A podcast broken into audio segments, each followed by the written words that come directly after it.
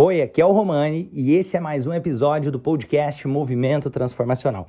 Todas as quartas-feiras eu faço aulas pelo meu canal do YouTube às duas horas da tarde e a gravação dessas aulas está entrando aqui como conteúdo para você nesse podcast. Então vamos para mais um conteúdo maravilhoso.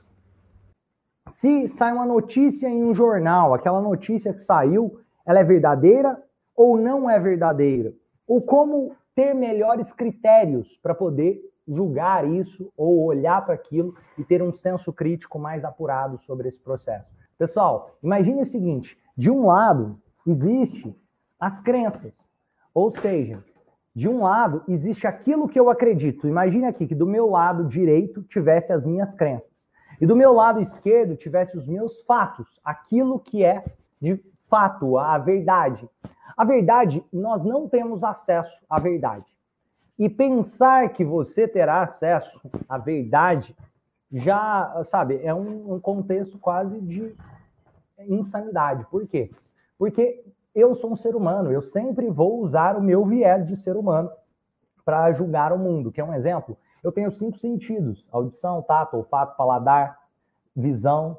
Então, eu não tenho como usar um sentido que eu não tenho para identificar as coisas no mundo. Exemplo, uma pessoa que nasceu cega, ela vai sonhar com textura, com cheiros, com sons, mas ela não vai sonhar com as imagens antes de ter visto imagens.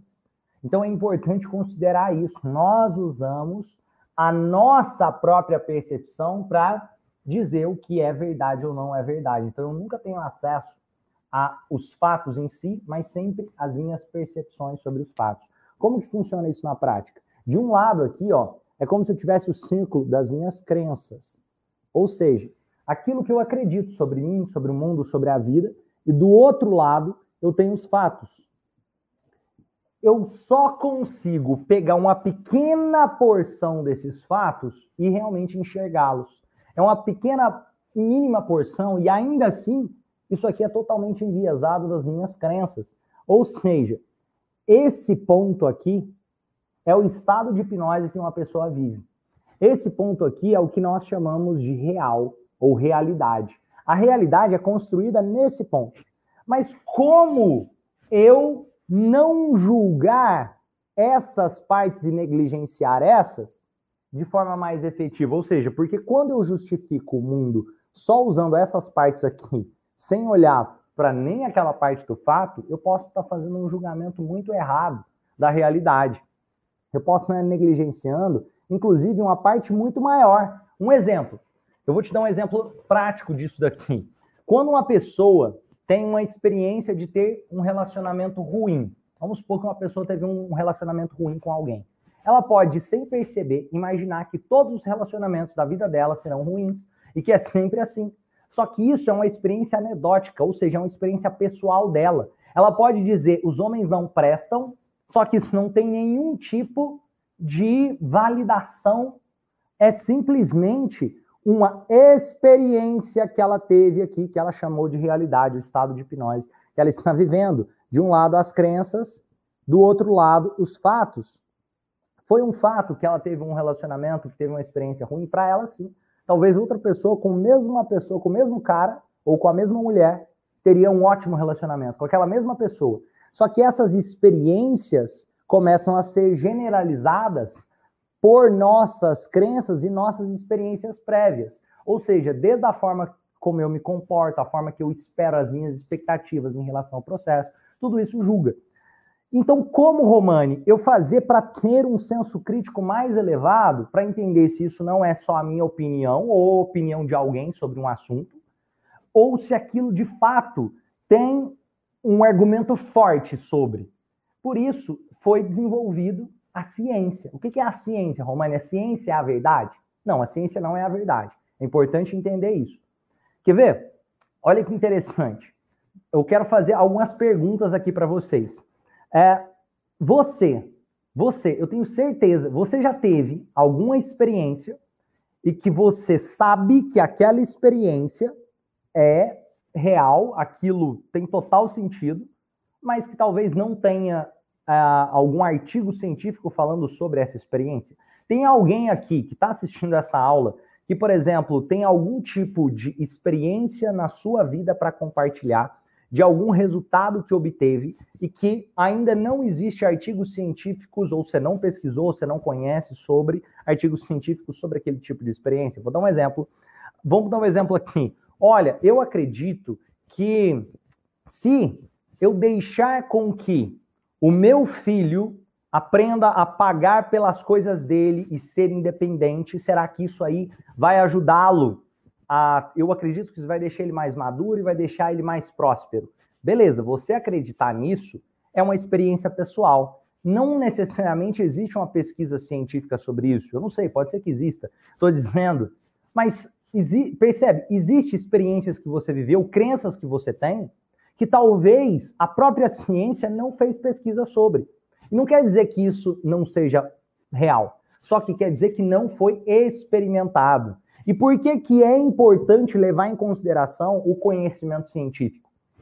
Porque o conhecimento científico, ele testa, ele busca validar. Só que o conhecimento científico é sempre atrasado.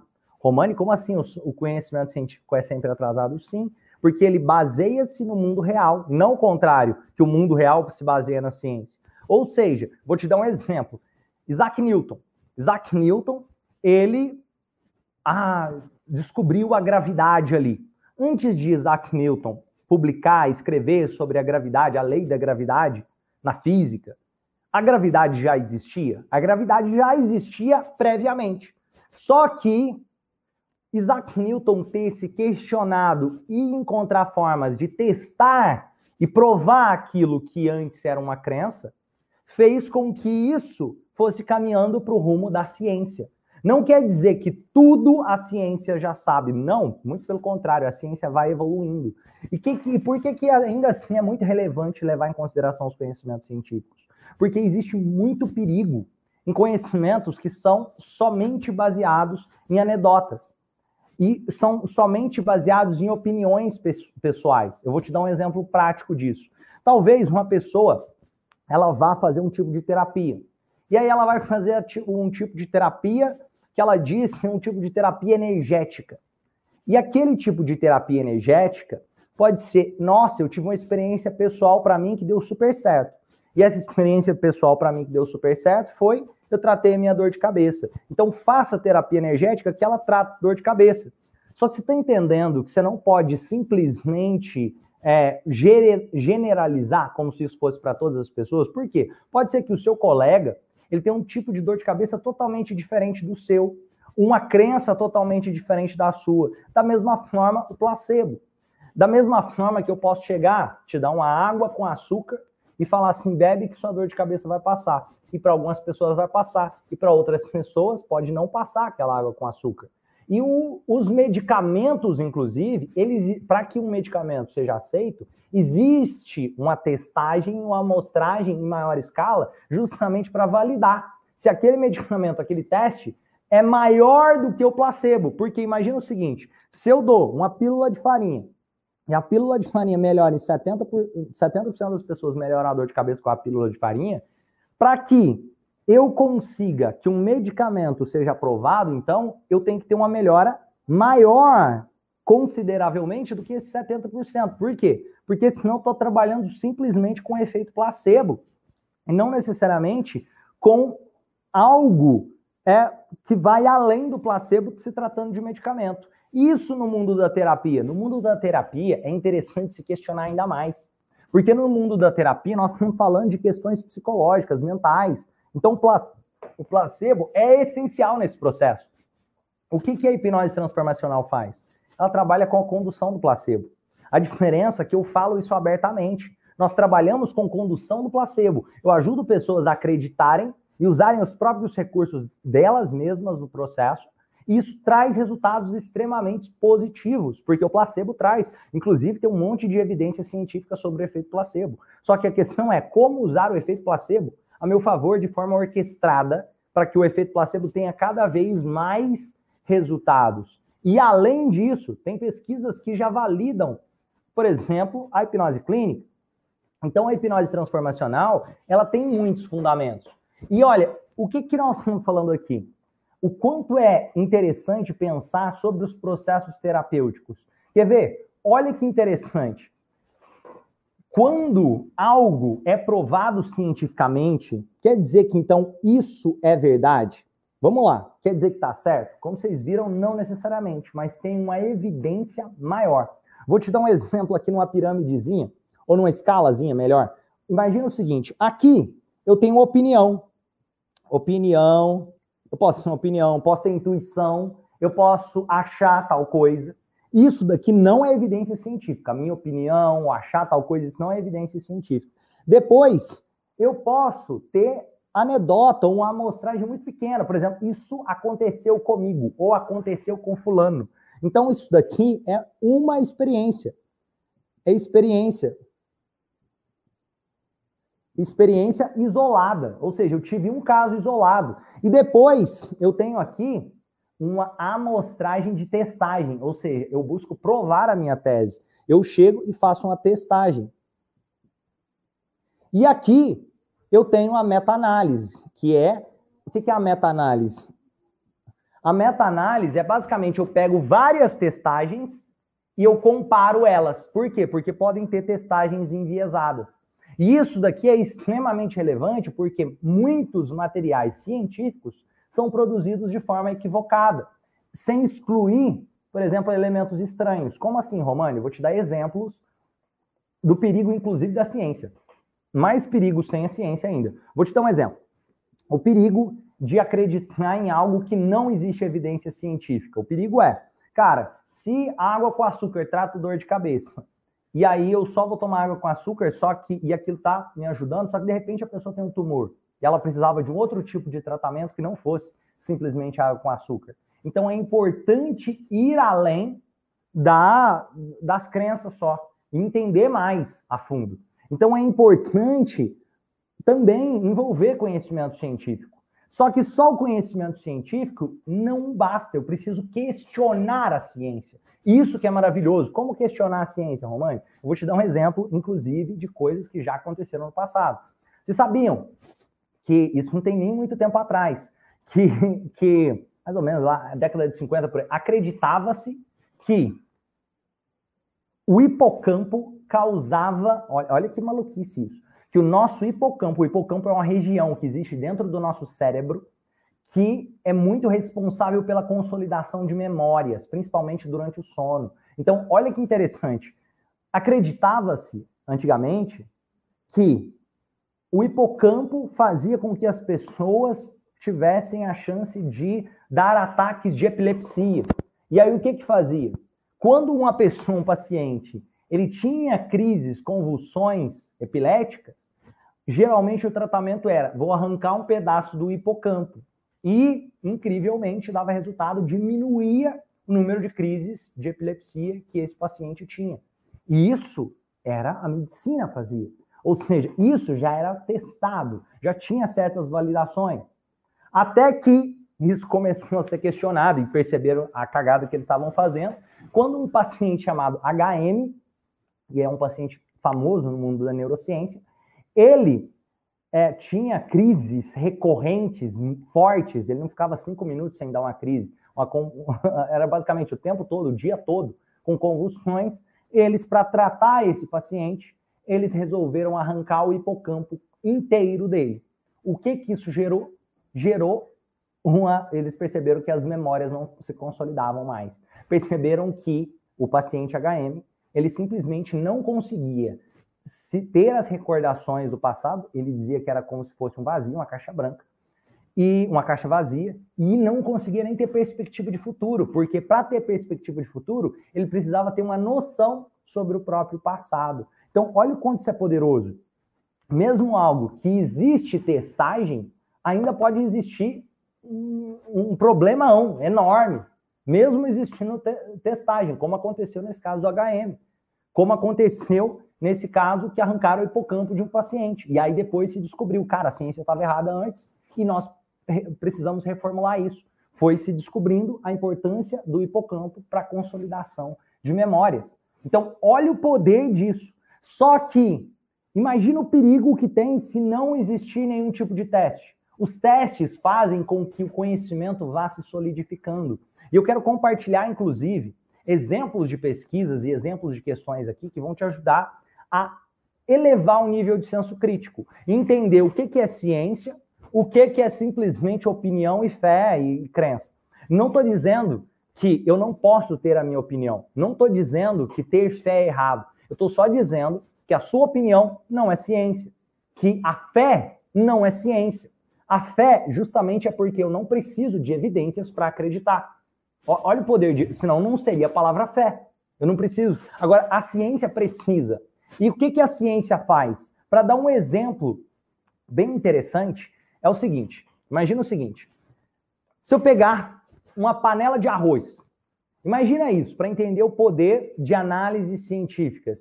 Imagina as eleições. Se você pegar as eleições, quando existe é, ali aquelas pesquisas eleitorais, você percebe que as pesquisas eleitorais, mesmo sendo feitas com amostragem muito pequena, por exemplo, 4, 5 mil pessoas, se comparado ao número de pessoas que vão votar, que são milhões de pessoas, ou seja, uma amostragem de 5 mil pessoas, de um todo de milhões e milhões de pessoas, essa amostragem ainda tem uma validação com assim muito fiel ao resultado. Você percebe que geralmente essas amostragens de pesquisa, mesmo sendo com uma pequena parte, ainda tem uma, um resultado muito fiel em, em relação ao que vai acontecer nas eleições. Isso acontece. E por, por que, que isso é possível? É como se fosse uma panela de arroz. Olha que interessante. Se eu chego e coloco sal no arroz e eu cozinho o arroz e depois eu pego um pedaço do arroz e vou comer aquele arroz e eu posso dizer esse arroz tem sal. Olha que interessante. Eu pego uma amostragem, aquela região que eu peguei a amostragem, eu consigo ter uma ideia de como é o todo. Eu não tenho as provas factíveis de que o todo é assim, mas eu tenho uma ideia muito mais relevante. E o que, que seria a meta-análise? A meta-análise é justamente, ao invés de eu pegar simplesmente uma parte ali da panela de arroz, eu pego arroz de vários pontos para ter mais certeza de que aquele arroz realmente tem sal. Porque o que, pode acontecer? Por exemplo, o que, faz uma pesquisa científica ela estar não muito é, bem feita? É justamente a pessoa, ela pega ali e colocou arroz só num pedaço, colocou a sal só num pedaço do arroz. E aí eu vou e faço a pesquisa só onde tem sal. Eu vou te dar um exemplo. De, de exemplo, como eu poder enviesar uma pesquisa científica que ela não teria valor. Se eu pegar e falar assim, será que as pessoas gostam de pizza? E aí eu vou numa pizzaria, e naquela pizzaria, eu vou fazer os testes para ver se as pessoas gostam de pizza. Eu pego justamente os melhores clientes da pizzaria e eu faço uma amostragem com 20 pessoas e todas as 20 pessoas são os melhores clientes. É óbvio que essa pesquisa vai dizer que as pessoas gostam de pizza. Mas essa é uma pesquisa muito enviesada. O que, que o bom pesquisador faz? O que, que a pessoa que tem bom senso crítico faz? Ela justamente ela olha para esse dado e busca questionar para trazer o mais hetero, o mais é, não sem o viés de confirmação possível. É uma menor influência do pesquisador. Quanto menor for a influência do pesquisador, maior tende a ser a efeticidade. Eu vou te dar um exemplo prático. Olha que interessante.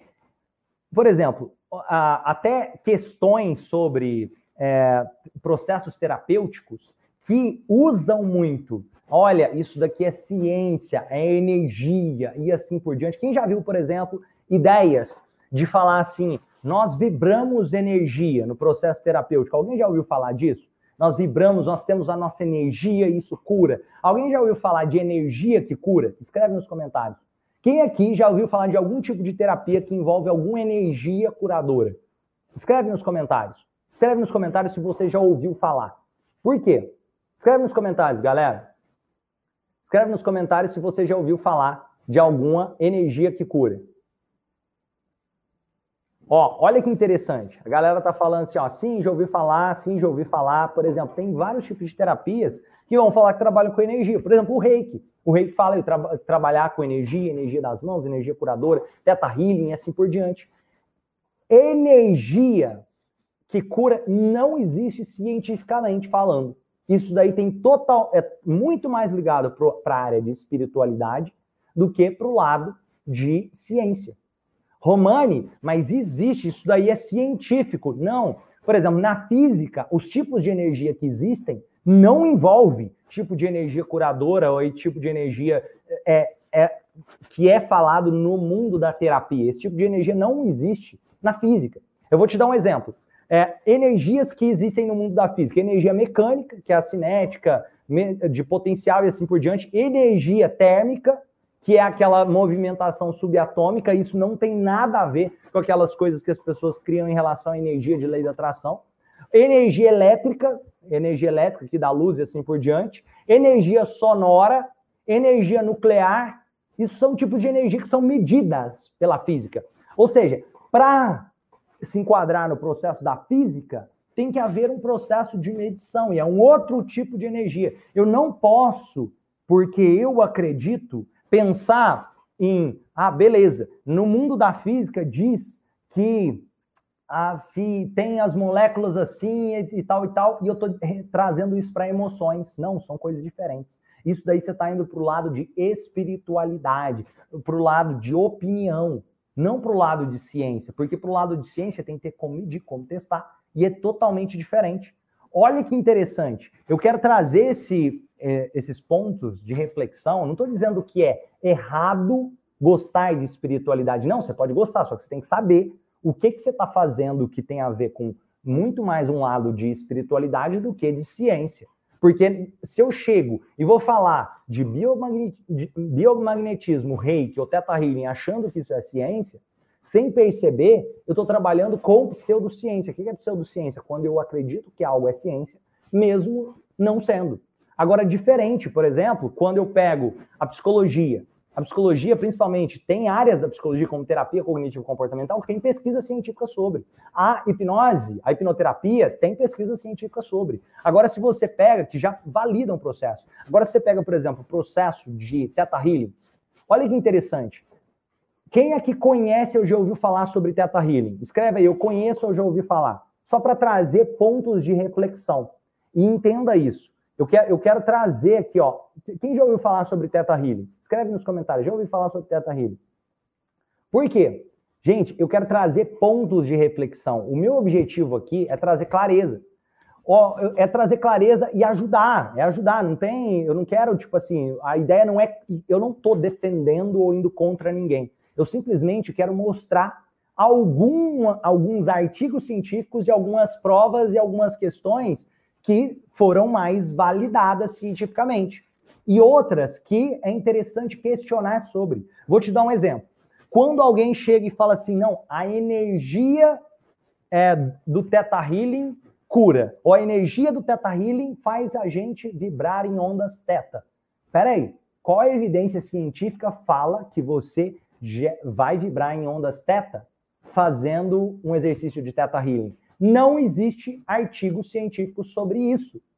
Ou seja, se você está estudando Teta Healing, é importante você entender que isso tem muito mais a ver com a opinião de uma pessoa do que necessariamente sobre realmente ciência.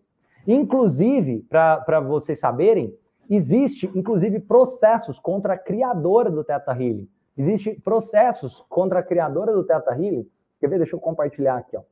Eu posso deixar, depois até deixar isso daqui para vocês verem e poderem estudar e ver e ver aí, ó. A, a Viana, que é a criadora do Teta Healing, deixa eu compartilhar aqui na minha tela só para vocês verem.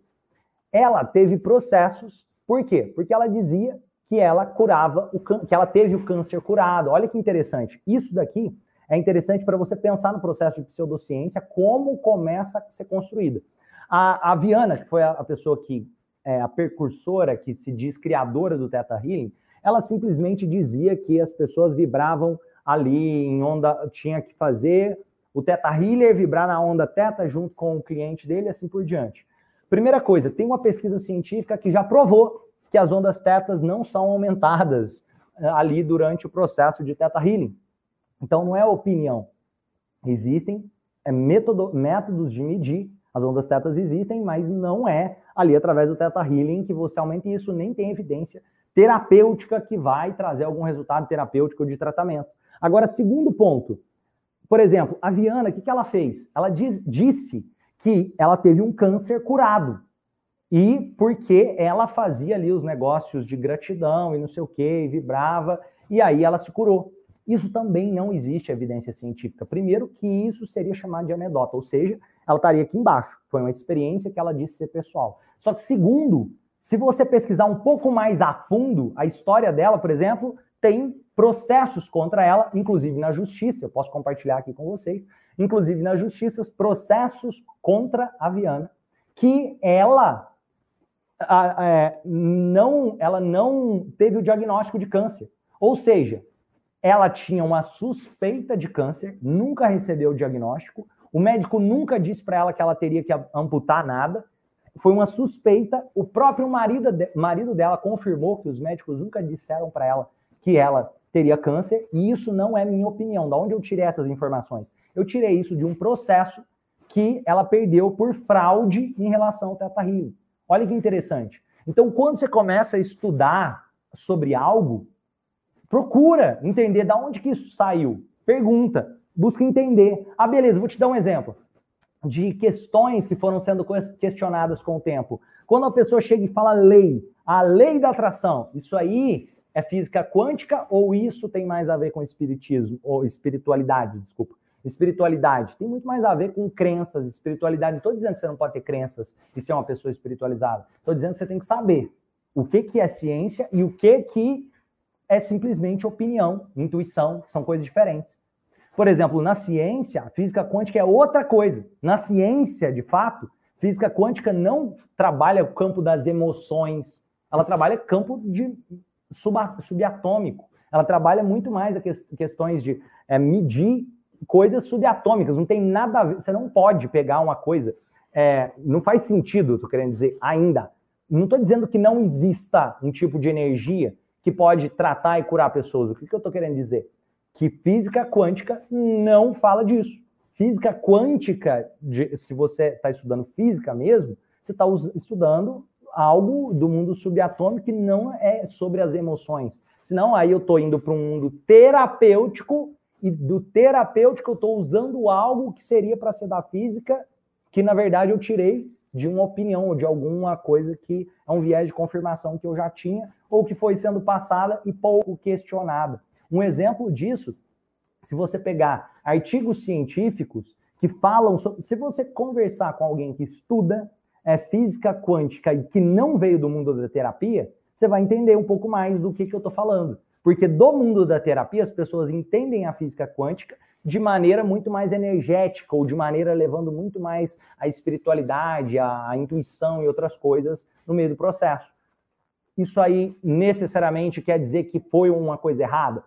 Quer dizer que não tem testagem, quer dizer que você não tem como provar aquilo que você está falando. Ah, Romani, mas e aquele negócio lá da fenda dupla? Ou aqueles experimentos que falam lá que o observador muda a questão lá de como a matéria se comporta. Entenda o seguinte: isso não está dizendo que é um ser humano, isso daí está medindo partículas. Entenda o seguinte: as partículas são tão pequenas que o observador é um aparelho. O aparelho faz com que as partículas se, se, se, se reajam diferente mesmo. Por quê? Porque elas são extremamente pequenas. É como se você colocasse aqui para entender. Imagina que você tem um, uma mesa. Uma mesa se tá batendo uma coisa do tamanho de um grão de poeira na mesa, ela continua lá. Mas se a mesa, imagina isso, porque a mesa tem um tamanho. Agora vamos pegar uma coisa muito grande, vamos pegar um foguete. Se um foguete passa perto da mesa, ele move a mesa de lugar. Por quê? Porque a mesa é muito pequenininha perto do foguete. Então o observador que ele está querendo dizer é o aparelho. O aparelho que tem, mesmo se for um aparelho minúsculo, comparado com algo que é subatômico, esse algo subatômico vai reagir de maneira diferente. Isso não tem a ver com, com coisas emocionais. É, é, interessante pensar sobre isso, e eu vou trazer, por exemplo, ó, vou trazer aqui algum, algumas é, evidências e, e, testagens que tem sobre isso que eu estou falando. Por quê? Porque isso daqui, gente, que eu tô, que eu tô trazendo, é fundamentado em artigos. Vou compartilhar aqui na tela. Por exemplo, esse daqui, ó. Esse daqui, vocês estão vendo aí na minha tela? Esse daqui ó, é o processo da Viana lá do Teta Healing. Olha que interessante. Se você olhar aqui, ó, você consegue ver esse processo inteiro. Ela falando lá sobre a cura do câncer, ó, ó e assim por diante.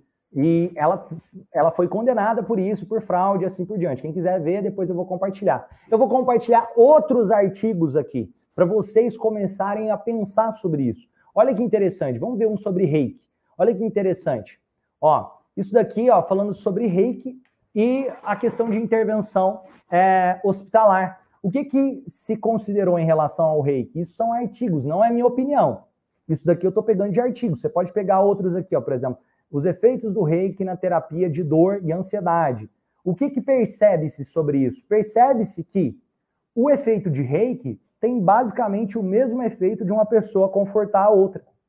Exemplo, independente se eu fizesse reiki ou chegasse para você e te desse atenção, o resultado seria muito parecido, de acordo com essas pesquisas. Não é minha opinião, estou trazendo o que as pesquisas trouxeram. Um exemplo, olha que interessante, se eu chego aqui, ó, Energy Healing for Cancer and Critical Review. Olha que interessante aqui, ó. Se você olhar aqui, ó, results, ó, nenhum dos estudos, eu estou lendo aqui, está em inglês, mas dá, dá, eu estou lendo, ó, nenhum dos estudos de, é, nos permite chegar a conclusões realmente é, robustas sobre o assunto. Olha que interessante. Mas isso não quer dizer que eu não deva continuar estudando. Então é importante trazer isso. Olha, não, quer, não percebe que tem resultados maiores do que o placebo, mas ainda assim, beleza. Qual que é a diferença? Estou dizendo que o placebo é ruim? Não, o placebo é bom. Inclusive, eu sei que eu trabalho com placebo, só que eu vou trabalhar com placebo de forma orquestrada e organizada. Porque é muito diferente eu chegar e te dar atenção, ou eu chegar para você e criar um contexto onde você cria a crença de que você vai melhorar. Isso faz com que o processo de melhora de fato possa acontecer. Inclusive, isso pode ajudar no tratamento de dor. Então, olha aqui outros. Vamos ver aqui, ó. olha que interessante. É interessante pensar aqui, ó, isso aqui é de, de Theta Healing, aquela questão lá das ondas teta, você pode ver aqui nas conclusões. Ó, ó Theta Healing é associado à generação de ondas tetas, não pode ser confirmado. Olha que interessante, isso não é minha opinião, tem artigos científicos sobre isso. Depois, se quiser, eu posso compartilhar mais artigos científicos sobre isso. Eu compartilhei aqui, quem está no YouTube está vendo alguns sobre esses temas. Então, olha que interessante aqui. Ah, tem gente perguntando, cara, e eu devo tomar antidepressivo se eu estou com depressão? Quem vai te dizer isso não é um terapeuta, é um psiquiatra. Se o psiquiatra te receitou o antidepressivo, toma o antidepressivo. A terapia não é para brigar contra a psiquiatria. É importante entender isso. Tem gente que fala assim: ah, mas se o cara está tomando medicamento é porque ele é fraco. Não ele precisa do medicamento em alguns momentos, justamente até para responder melhor aos tratamentos terapêuticos. É um processo de mão conjunta. Se, se você tem ali alguma coisa que você tem condição e toma o medicamento e faz a terapia, é melhor para você. Você não tem que ir um ou outro. E entenda o seguinte, também não é ficar, ah, eu vou ficar dependente do medicamento a vida inteira. Não, eu vou investir em autoconhecimento. Eu vou me desenvolver, vou me transformar. E, Romane, o que, que tem então? Então é errado fazer reiki? Não, vocês viram que o reiki serve como processo de acolhimento.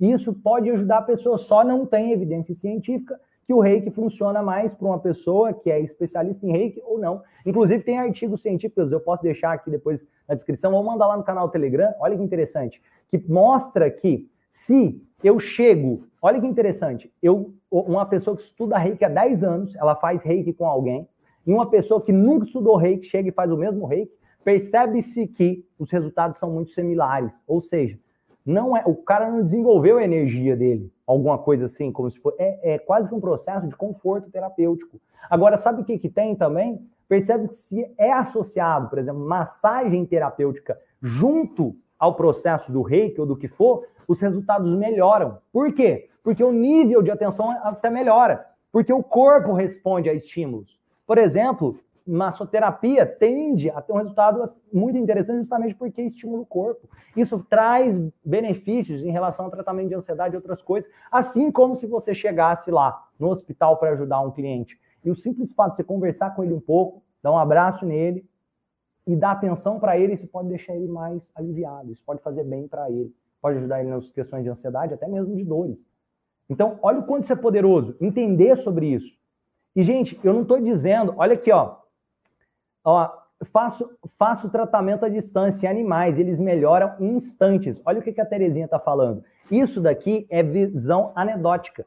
É uma experiência e a pessoa busca usar a experiência dela como um fato e usar o viés de confirmação. Tanto que já tem pesquisas científicas, eu, vou deixar os links para vocês, que mostram que, o, por exemplo, fazer o, o reiki à distância, que pegou pessoas que tinham é, feito passado por um estágio de gravidez, não teve melhoras em relação a esse, inclusive o efeito placebo, só para vocês saberem, funciona com animais e funciona com crianças que não têm nem linguagem. O efeito placebo funciona. Ah, imagina, imagina o seguinte: você pode pegar um bebê e, e você influenciá-lo com efeito placebo. Você quer um exemplo? O bebê não, ele não precisa nem falar nem nada do tipo. Você chega e fala, dorme, neném. Ele não está nem entendendo o que você está falando. Às vezes ele relaxa e dorme. Ou às vezes você chega e começa a chorar na hora e fica desesperado, às vezes o menino começa a chorar também. Então, isso é importante. Ó, ali, ó, olha que interessante. A Kel perguntou: Romani, você não acha que medicação para depressão deve ser aplicada só depois da terapia aplicada? É um conjunto, Kel. Você não precisa pensar em brigar um com o outro, são coisas totalmente diferentes. Entende o seguinte: a medicação tem um papel, o terapeuta não tem nem que se preocupar necessariamente com receitar, ele não faz isso. O terapeuta trabalha com o ser humano, com a história do ser humano. E sempre que você pensar, você não tem que ir contra também o medicamento, você tem que pensar o seguinte, cara, o psiquiatra que vai dar o, o, o aconselhamento sobre isso, não é o terapeuta. O terapeuta vai trabalhar a história do ser humano. O que, que é o ideal? O ideal é você buscar, muito antes você estar tá com um problema, você buscar autoconhecimento para ficar bem. Você não precisa esperar ficar doente para buscar autoconhecimento. Busca entender como seu cérebro funciona para poder criar melhor seus filhos, para poder ter um relacionamento melhor, para poder aprender a fazer dinheiro, para poder ter mais qualidade de vida, sem precisar estar doente. Porque aí você previne o negócio. E não estou falando só sobre, ah, beleza, agora eu já estou adoecido. Então faça terapia. Ó, pensar em tomar medicamentos sem passar por processos de desenvolvimento humano, de autoconhecimento e transformação, cara, aí também você está brincando, porque é como se eu tivesse é, sabe, tampando sol com a peneira. Porque ali eu vou ter um efeito só o medicamento ali e tal, e depois eu, não, eu ainda estou carregando aquela mágoa dentro de mim, eu não trabalhei aquela questão, então faz terapia junto. E, e, e olha que interessante, gente. É interessante, eu não estou dizendo que, ah, gente, então eu entendi que isso daqui é, não tem evidência científica, quer dizer que não funciona. Não, pode funcionar super bem. Não estou dizendo que não funciona. Inclusive, pode ser, dependendo da pesquisa que for realizada, que vai provar que aquilo funciona e que não só não tem a pesquisa. Só que o que, que tem que ser validado? Não pode ser algo que fala assim, ah, funciona só para o fulano. Isso é uma experiência anedótica. Porque senão, vou dar um exemplo aqui. Ó. Vamos supor que o Joãozinho, eu vou, vou apagar aqui o, o quadro, mas só para vocês entenderem. Vamos supor que o Joãozinho, ele acredita Estou dando exemplo. O Joãozinho, ele acredita que ele pode é, conversar com pessoas à distância. O Joãozinho acredita nisso. João acredita que conversa com pessoas à distância.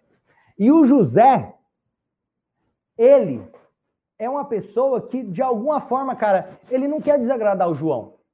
Aí que chega e fala assim: Ô José, não sei o que, não sei o que, você melhorou da dor do pé? Aí o José fala assim, cara, é mesmo, eu melhorei da minha dor do pé.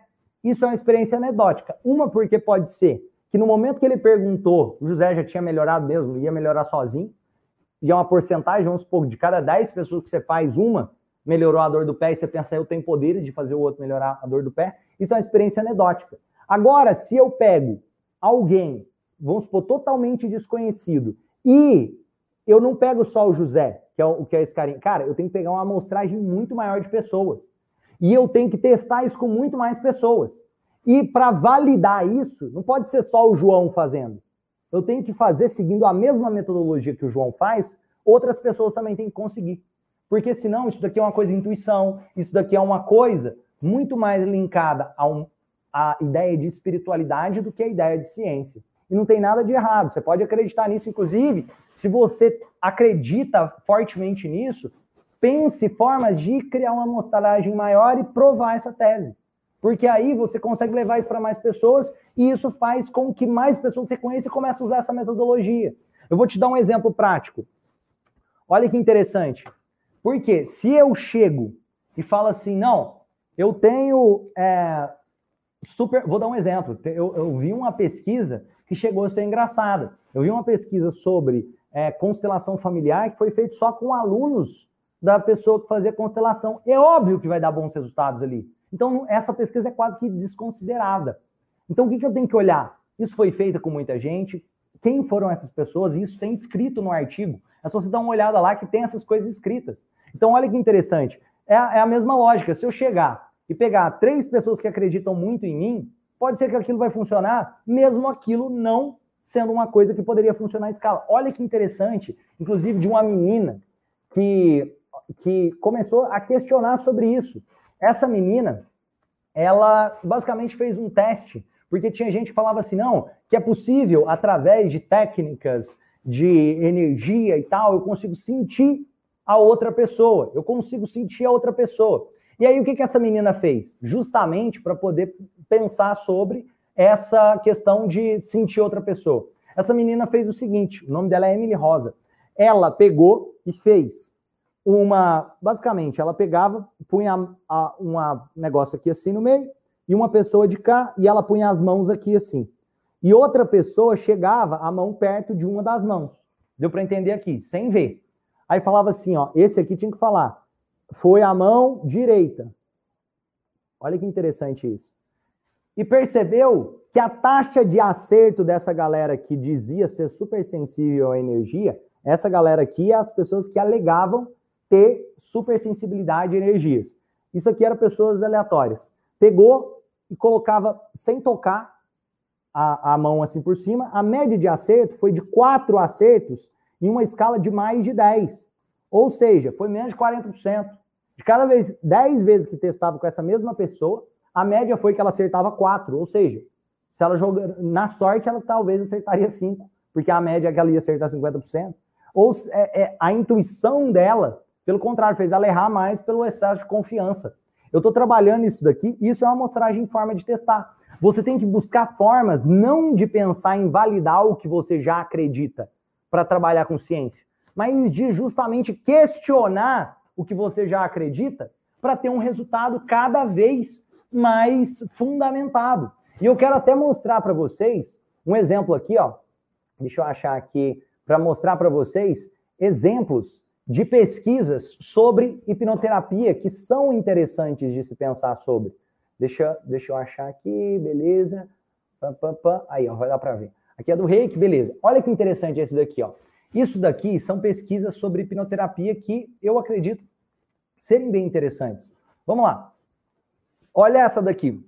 Essa daqui mostra, e para entender um pouco mais, essa é não simplesmente uma pesquisa, é uma meta-análise. O que é uma meta-análise, Romani? É basicamente, eles pegam várias pesquisas, juntam essas pesquisas e vem ali a média dos resultados dessas pesquisas. Porque, por exemplo, se tem 10 pessoas que fizeram pesquisa sobre hipnose para emagrecimento, eu vou lá, pego essas 10 pesquisas e vejo o resultado da soma disso tudo. Lembra da metáfora que eu disse aqui de como tivesse uma panela de arroz? Ao invés de eu chegar e pegar um pouquinho de arroz aqui no canto e achar que todo arroz tem sal, eu vou e pego, o arroz de vários cantos da panela para ter uma evidência maior. Só que ainda assim, o ideal, gente, é quanto mais neutro o pesquisador for, mais ele consegue boas evidências. Eu vou te mostrar o que, que trouxe de evidências essa pesquisa aqui. Quem está assistindo pelo Instagram, vem pelo YouTube para assistir.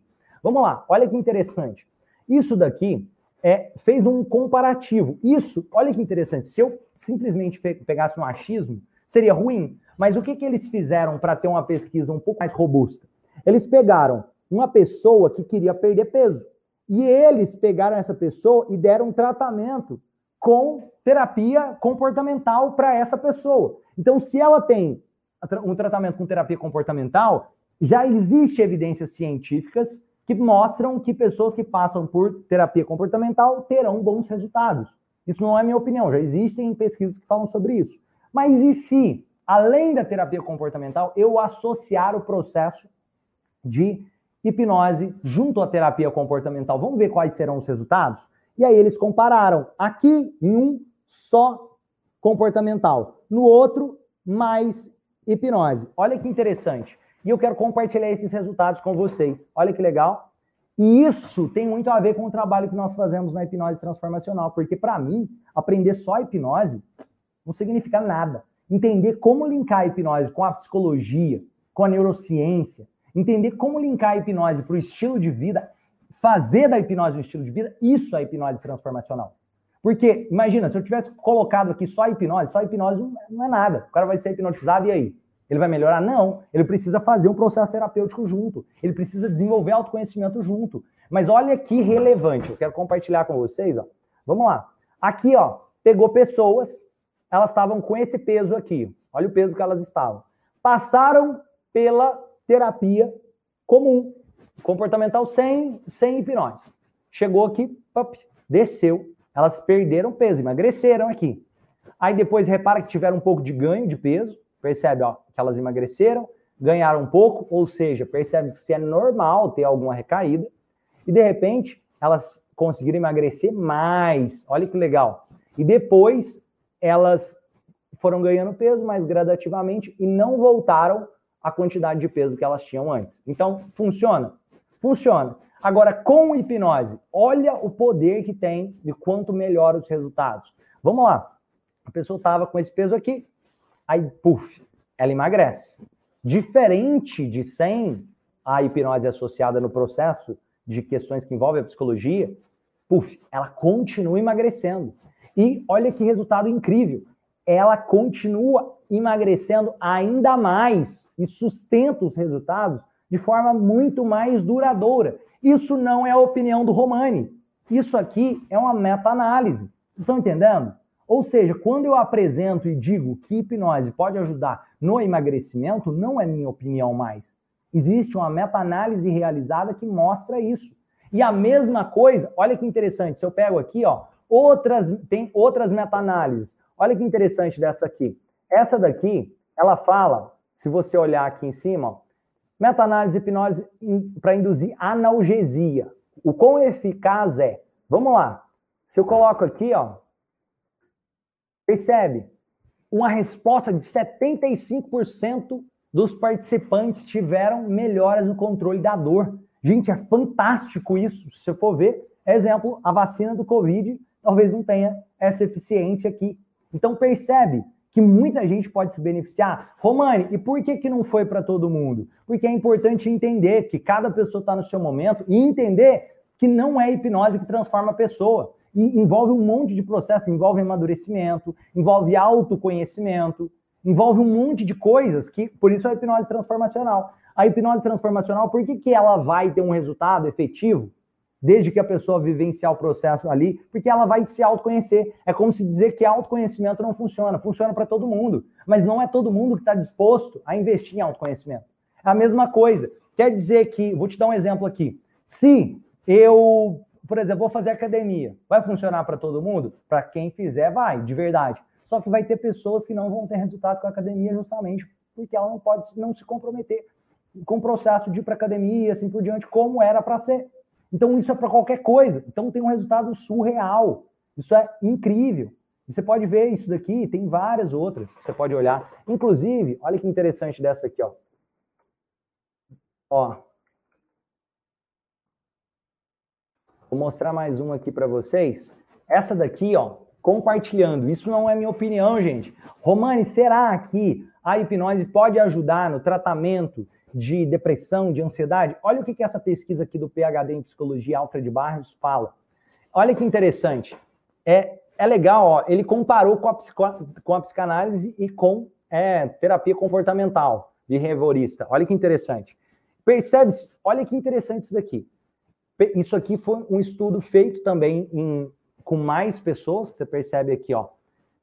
Ó, baseado no processo psicoterapêutico, com o número de, com o número de pacientes que tinham mais relevância, ó, envolvendo 300 e, 334 pacientes. Olha que interessante, envolvendo 334 pacientes, 534, desculpa, 45% tiveram melhora fazendo processos com psicoanálise. Então, a psicanálise provou que 45% conseguiram melhorar de 534. E em um outro estudo, um outro estudo diferente, 31% só melhorou numa análise de 595 pacientes. Isso aqui foram dois estudos que foram de maior larga escala. Em comparação, olha que interessante isso daqui, ó. Em comparação, eles tiveram mais ou menos 600 sessão, sessões por paciente com psicanálise. Com psicanálise. Estou falando psico porque está em inglês ali. Ó, com, com psicanálise. Olha que interessante. Em média, 600 sessões. É sessões pra caramba. Isso daqui foi o que a pesquisa comparou. Você percebe que existem diferenças. E você percebe também, olha aqui nesse outro aqui, ó. Uma recuperação média para psicanálise é 600 sessões, em média 38%. Uma recuperação média para terapia comportamental, você percebe aqui, ó, é 22 sessões, em média, 72% de melhora. Com hipnoterapia, isso não é a minha opinião, isso aqui é de acordo com esse artigo, e aí você pode também questionar esse artigo se você quiser, pensando e refazendo esses testes. Olha que interessante. Com hipnoterapia, uma melhora de 93, em 93% dos casos as pessoas tiveram melhora, em uma média de seis sessões. Isso não é a minha opinião. Deu para entender? Gostaram aqui, gente? Quem caiu fichas? Quem caiu fichas? Quem aqui aprendeu algo novo nessa aula? Quem aqui sai dessa aula aqui com cara, cara, eu tenho mais consciência sobre esse processo? E inclusive, também vai existir pesquisas que vão contra o processo de hipnose. Exemplo, para mim, as pesquisas que falam de hipnose como sendo hipnose um estado semelhante ao sono, ou a ideia de rebaixamento de nível de senso crítico, ou a ideia daquela indução de hiperestimulação do nosso sistema autônomo, acaba sendo pesquisas que estão muito ultrapassadas. E como que eu faço para questionar isso? Simples. Eu posso pegar pesquisas que já existem, como por exemplo o Walter Bradford, que foi o cara que foi o precursor da, da ideia de sistema de luta e fuga que é o que muita gente ainda chama de hipnose. Eu posso começar a questionar isso e trazer novos conhecimentos para o mundo. Olha que incrível. Vamos pegar aqui mais conhecimento sobre isso. Olha que interessante. Na hipnose transformacional, eu acredito que não tem nada a ver com a ideia de hiperestimulação da, da amígdala só, ou aquela questão de rebaixamento de nível de senso crítico. Eu acredito que é a comunicação para criar a realidade. Então, onde que eu vou buscar pesquisas e referências? Por exemplo, pesquisas sobre placebo, e eu vou pegar pesquisas sobre placebo aberto, inclusive. Eu posso pegar pesquisas sobre é, ideias de comunicação que influenciam a realidade, como, por exemplo, uma pesquisa do Shaw Acker, que escreveu O Jeito Harvard de Ser Feliz, que mostra que as pessoas ficam em 27% mais chances de dizerem que tiveram um dia ruim se elas, no início do dia, assistiam uma notícia de desgraça. Isso, para mim, é hipnose transformacional. Outro exemplo, eu pegar pesquisas do Egbert Kirschenbaum, Singer e Miller, que são outros quatro pesquisadores, que mostra que nós aumentamos em 26% o nível de cortisol quando você entra num ambiente e vê alguém que você ama ansioso. Vamos supor, quer o um exemplo disso? Entra na sala e pensa que sua mãe está lá super estressada e ansiosa. Na hora você fica mais ansioso também. Então, olha que inter... isso para mim é hipnose transformacional. Então, quando eu pego pesquisas que comprovam a ideia que, que eu tenho, eu estou aproximando a minha ideia de ciência. Quando algumas pesquisas desaprovam as teses que eu estava colocando, eu estou afastando as minhas teses da ciência. Então, o que, que eu posso fazer? Eu posso começar a reajustar. Entenda que, por exemplo, a própria hipnose, existe vários conceitos e ela veio se transformando durante os anos. O conceito de hipnose transformacional pra, o, o, é o que existe de mais moderno. Por quê? Porque, cara, além de eu ter fundamentado isso em vários artigos e na psicologia, em conceitos da neurociência, eu fiz uma soma disso tudo e as experiências relatadas aqui não foram só, beleza, foi minhas experiências em alguns pontos. Só que você percebe que, cara, eu já atendi mais de 4 mil pessoas, é um número relevante de se considerar uma, uma pessoa que fez mais de 4 mil atendimentos, ela tem como ter algum tipo de base, mesmo não sendo um artigo científico. Só que aí eu pego artigos científicos para melhorar ainda mais o meu processo e busco cada vez mais entregar um resultado mais sólido, ao invés de buscar coisas que tenham a ver com achismo, opinião, intuição. Não tem nada contra, só que aí você tem que entender que o quando se fala algo que seja de intuição, opinião e assim por diante, não é necessariamente ciência. Inclusive, tem pessoas que vão criticar, é, é até engraçado isso, tem pessoas que vão criticar modelos tradicionais falados em tipos de hipnose, por exemplo, trazer modelos e criticar modelos quando falar, ah, vou criticar a ideia de mente subconsciente. Beleza. Só que entenda que isso é uma metáfora, é só você entender isso, é uma teoria, isso não é para ser ciência mesmo. Isso aqui é para ser uma teoria, a mesma lógica de criticar a ideia de inconsciente de Freud. Ou, ou, a mesma lógica de criticar a ideia de sistema 1 e sistema 2 do, do Daniel Kahneman. Não é para necessariamente pensar, cara, isso daqui é uma análise. É, é para, cara, entender que eu posso pegar essas meta a mesma lógica daquela questão. A própria neurociência se transforma com o tempo. Você sabia que aquela ideia do, do cérebro como é, sistema límbico, sistema reptiliano e neocórtex, isso já foi contestado não é um fato. Isso aí não são áreas do cérebro de verdade como as pessoas dizem que são. Isso daí é uma pseudociência, mas ainda assim é um conhecimento que tem muito valor, porque você consegue explicar através de uma metáfora a ideia de sistema límbico, a ideia de sistema, por exemplo, reptiliano e a ideia de neocórtex. Só que aí você tem que entender que você está falando de uma metáfora, não tem nada errado. Só que você tem que saber que é uma ideia. E existem teorias que aí você pode levantar. Por exemplo, existem teorias. A, própria, vou dar um exemplo, tem, a, tem uma coisa chamada lei de Hebb da neurociência, que é uma teoria só, não tem comprovação. Ou outras teorias assim que você consegue enxergar que são relevantes de se pensar sobre, mas elas não estão solidificadas. Elas podem se transformar, como essa que eu dei aqui do sistema límbico reptiliano e assim por diante. E você pode pegar vários outros exemplos que são possíveis na neurociência, na psicologia. Até por isso, a psicologia, por exemplo, a terapia cognitivo comportamental, para criar um estudo validado, para validar mais a terapia cognitivo comportamental, o que, que eles tiveram que fazer? Por exemplo, o Aaron Beck, ele teve que pegar e ver, será que terapia cognitivo comportamental vai ajudar pessoas com depressão? E ele queria mostrar que o tipo de terapia funcionava. Então, ao invés de ser só o Aaron Beck fazendo, ele cria um método para que seja duplicável, para que não seja só o Romani tenha esse superpoder. Não, mais pessoas conseguem fazer. Beleza.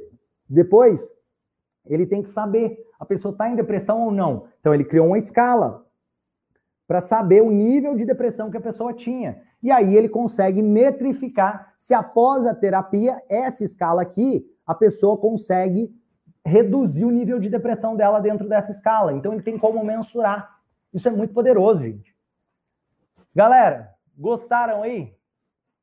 Gostaram aí? Quem gostou? Quem aqui, fala, cara, caiu fichas, teve insights poderosos. Ó, teve insights poderosos. Quem aqui desenvolveu mais o senso crítico depois dessa aula? Inclusive, galera, olha que interessante.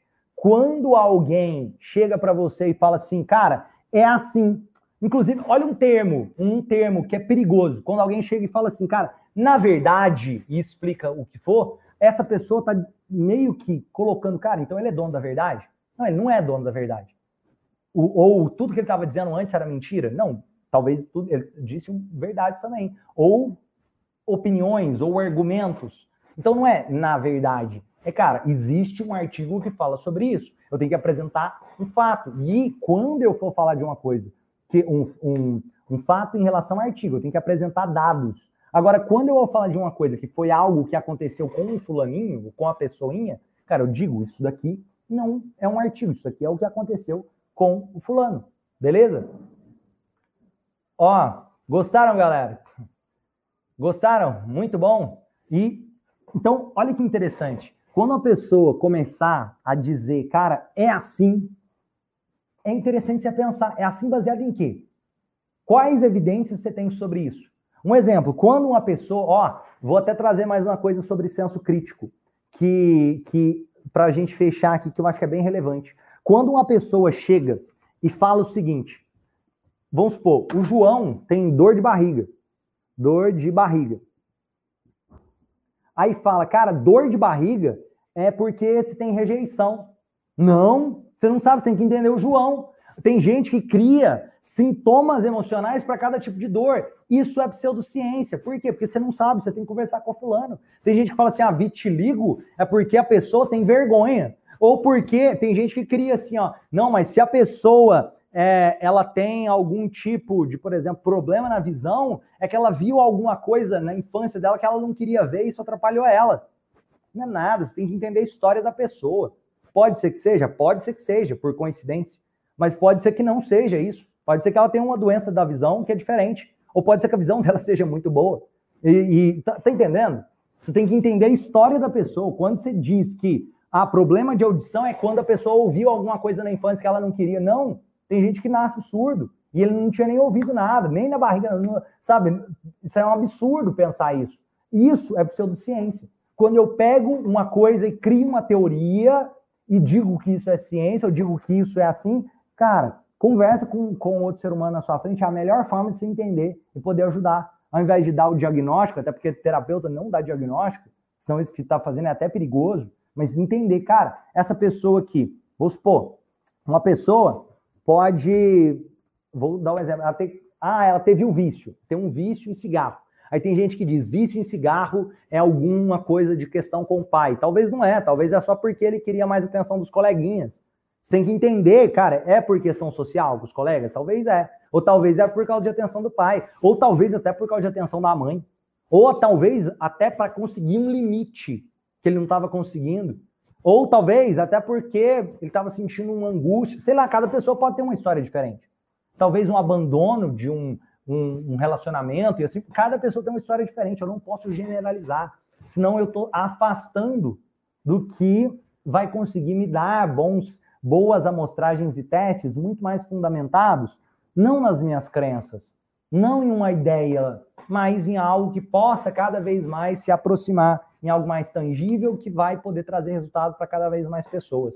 Por isso, hipnose transformacional. Galera, se vocês gostaram desse conteúdo, você gostou desse conteúdo, quiser receber todos os nossos melhores conteúdos, fazer parte do movimento, receber todas as nossas formações do Zero à Maestria, faça parte do movimento transformacional em algum lugar dessa tela. Tem um botão para você se inscrever no movimento. Na descrição desse vídeo tem o um botão para você fazer parte do movimento, receber todos os treinamentos do Instituto Romani, aprender a pensar de forma usando ali muito mais essa questão da ciência, usando muito mais a questão de técnica, sem misticismo, de forma duplicável. E se você tem o seu lado espiritual e quer acreditar em algumas coisas que não são validadas pela ciência, beleza, só que você tem que saber que isso daí é uma coisa de opinião ou de intuição e tudo bem, você pode ter. Beleza? Gostaram, galera? Gostaram? Valeu, galera. Ó, quem gostou, quem é transformacional, dita sou transformacional. Sou transformacional. Ó, teve gente que perguntou: todo problema tem uma causa específica ou são coisas que vão acumulando? Abimael, cada ser humano é único. Pensar que todo problema tem uma causa específica é negligenciar tudo que, que deve acontecer no processo terapêutico. Por quê? Porque imagina o seguinte: eu posso dar resultados para a pessoa direcionando ela e dizendo que ela tem um problema X e por isso tá. E pode ser que vai funcionar para algumas pessoas, pode, mas é muito mais efetivo ouvir a história. Vou dar um exemplo. Imagina que a, o fulano ele está com depressão. Aí eu vou dizer que a depressão dele é sempre porque é, depressão é abandono? Não, para algumas pessoas depressão pode ser culpa, para algumas pessoas, depressão pode ser simplesmente problemas hormonais. Para algumas pessoas pode ser, cara, a alimentação tá ruim. Para algumas pessoas pode ser o estilo de vida que ele está levando. Para algumas pessoas pode ser pressão demais no trabalho. Para algumas pessoas pode ser problemas ali com o cônjuge, assim, que ter, desencadeado. E um monte de outras coisas. Tem que entender o ser humano por trás. Não, sabe, criar rótulos é maluquice. Desculpa aqui o termo. Beleza? Gostaram, galera? Sou transformacional, sou transformacional, transformacional. E aí, Amarildo, meu parceiro de missão? Amei, sou transformacional, sou transformacional, sou transformacional. Parceiros de missão. Galera, valeu muito. Quem ainda não é membro, quiser se tornar membro dessa família, tem aqui em algum lugar da tela esse botão. Se você quiser falar, o botão para fazer parte do movimento transformacional. Se você quiser falar com alguém da nossa equipe também, ó, vou deixar aqui. Você pode chamar a nossa equipe aí, ó. É, chamar a nossa equipe e conversar com essa galera que eles vão ajudar. Sou transformacional, tamo junto, parceiros de missão. Ó, pode chamar eles, tem lá na página também, só entrar em romani.com.br. Lembra de se inscrever aqui no canal, marca o sininho para receber as próximas aulas. Toda quarta-feira tem aula ao vivo, onde eu estou aqui, eu interajo com vocês, eu tiro dúvidas. Essas aulas, depois de um tempo, elas vão saindo e vão para o movimento. Quem é membro do movimento tem acesso a todas as gravações e quem é membro do movimento tem acesso a todos os cursos do Instituto Romano e todos os meses saem novos cursos, só para vocês saberem. Toda semana eu estou aqui com vocês, ajudando os membros do movimento transformacional também, as pessoas que estão por aqui. E todo mês tem encontro de membros do movimento. Todo mês tem encontro via Zoom, além dessas aulas do YouTube para quem quiser fazer parte, beleza? Sou transformacional, sou, tra sou transformacional, quero ser transformacional, gratidão. Valeu, galera! Vamos junto fazer desse mundo lugar melhor? Fazendo das pessoas pessoas melhores. Valeu, pessoal, valeu! Vamos junto fazer desse mundo lugar melhor. Valeu! junto. Coloca aqui na descrição o que, que você tirou de insight aqui, quais as fichas que caíram, por que, que valeu a pena para você. Coloca aqui o que, que você aprendeu nessa aula de hoje.